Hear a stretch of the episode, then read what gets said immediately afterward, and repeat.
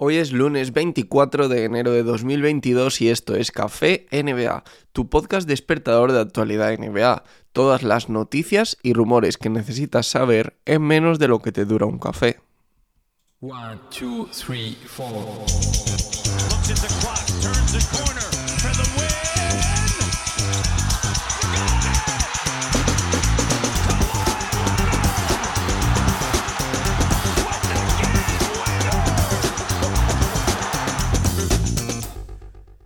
En los últimos días han aparecido unos rumores sobre que los Houston Rockets estarían interesados en intercambiar a John Wall por Russell Westbrook siempre que los Lakers estén dispuestos a ofrecer algo más para cerrar este acuerdo. Lo curioso de este escenario es que los mismos Rockets ficharon a Westbrook en 2019 para luego intercambiarlo en 2020 precisamente por el propio Wall y una primera ronda protegida. Solo sería de los Rockets si no forma parte de la lotería, es decir, que está bastante protegida porque además está protegida de esas 14 primeras posiciones que es lo que más importa. Recordemos que tanto Wall como Westbrook tienen opciones de jugador de más de 47 millones de dólares para la próxima temporada. Los dos la van a coger por la situación en la que están. Sería absurdo que rechacen ese dinero. Y la verdad es que con Wall sin jugar y con el buyout prácticamente descartado, es bastante poco probable que los Rockets encuentren otra opción de intercambio antes de que su contrato expire en 2023. A cambio de absorber el contrato de Westbrook, los Rockets estarían buscando alguna compensación de ronda del draft y la verdad es que los Lakers en ese plan van muy mal, ¿eh? solo pueden ofrecer la primera ronda de 2027 o algunas segundas rondas. Por cierto, lo que me ha parecido más curioso de este rumor es que al parecer Westbrook tampoco jugaría con los Rockets, al igual que Walt no está jugando esta temporada. Eh, me gustaría ver a Westbrook, bueno, no me gustaría ver para nada a Westbrook en esa situación, mejor dicho, porque no sé cómo puede reaccionar y además porque sabéis que soy un defensor de Westbrook, ¿no? Eh, incluso esta temporada que es imposible hacerlo, eh, en algún momento lo he intentado, ¿no? El otro día ponía en Twitter una broma sobre que tenía un argumento para defenderlo, que era que tenía mejor porcentaje de acierto en tiros de campo que Stephen Curry este año. Parece mentira, pero es verdad este dato.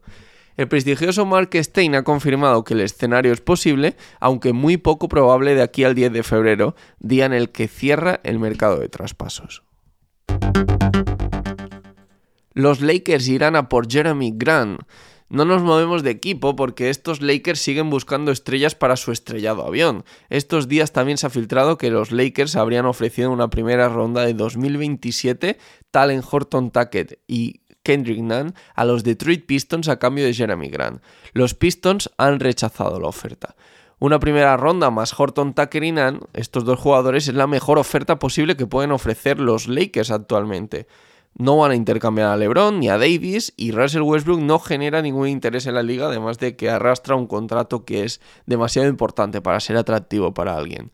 Todos los demás jugadores de Lakers tienen contratos mínimos y por tanto su traspaso sería absurdo.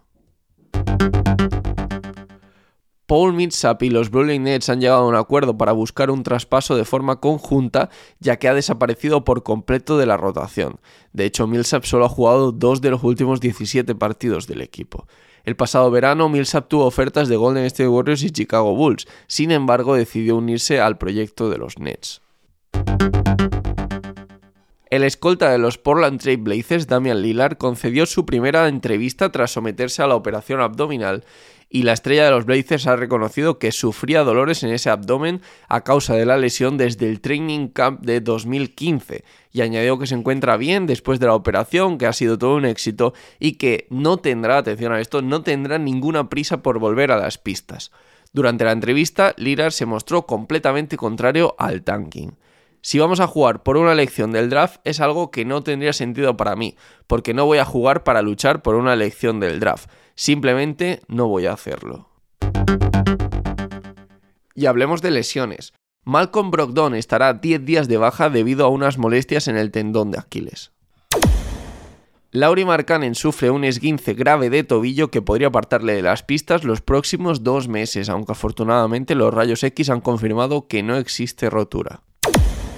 Alex Caruso también estará de 6 a 8 semanas de baja por una fractura en la muñeca derecha, debido a la caída provocada por la durísima falta de Grayson Allen. Soy Javi Mendoza NBA, tanto en Twitter como en Instagram. También me podéis encontrar con ese mismo usuario en YouTube o en Twitch. Eh, me podéis dejar un me gusta en señal de apoyo si lo estáis escuchando en iVoox. Me podéis dejar una review de 5 estrellas tanto en Spotify como en Apple Podcast. Y no olvides suscribirte al podcast si todavía no estás suscrito para que te avise el programa, el podcatcher que uses, cada vez que suba un episodio nuevo.